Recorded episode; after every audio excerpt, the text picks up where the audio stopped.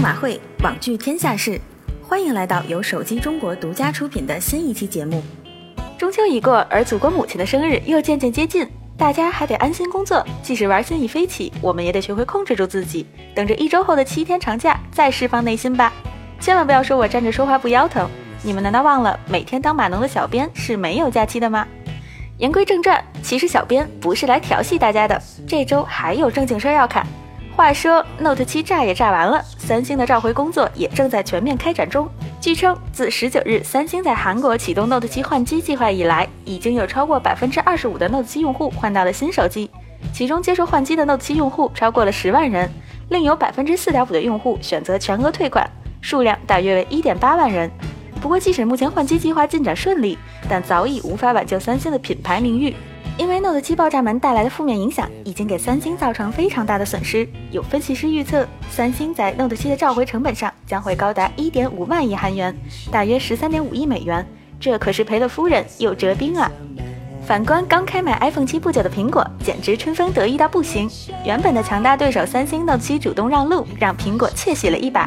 乐开花的库克似乎还要再干一件大事。近日，苹果收购特斯拉的传闻再起。纽约时报报道。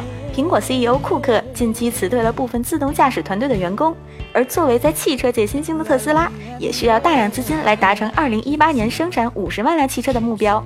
苹果有足够的资金来满足特斯拉的需求，这么一来，库克辞退自动驾驶团队的员工也就说得通了。仍记得曾经爆出过一张苹果总部大楼停车场全是特斯拉汽车的照片，不知是不是这些特斯拉汽车启发了库克？说起来，苹果跟特斯拉联姻这事儿，估计在接下来的一段时间里就能得到结果了。一六年下半年都快过半，三星、苹果已发布了新旗舰，国内更有新机层出不穷的亮相。然而，锤子 T 三还没登场，真是让人等到花儿都谢了。也不知道老罗在忙啥，这眼看就十月份了。各位用户，您的 T 三还在路上呢。在发新机上，乐视要比锤子快得多。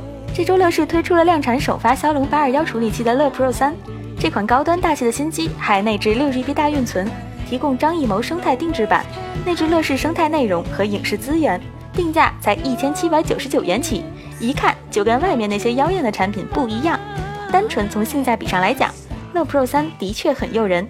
当然，买什么东西都要看个人意愿，掏钱与否还要看你喜不喜欢。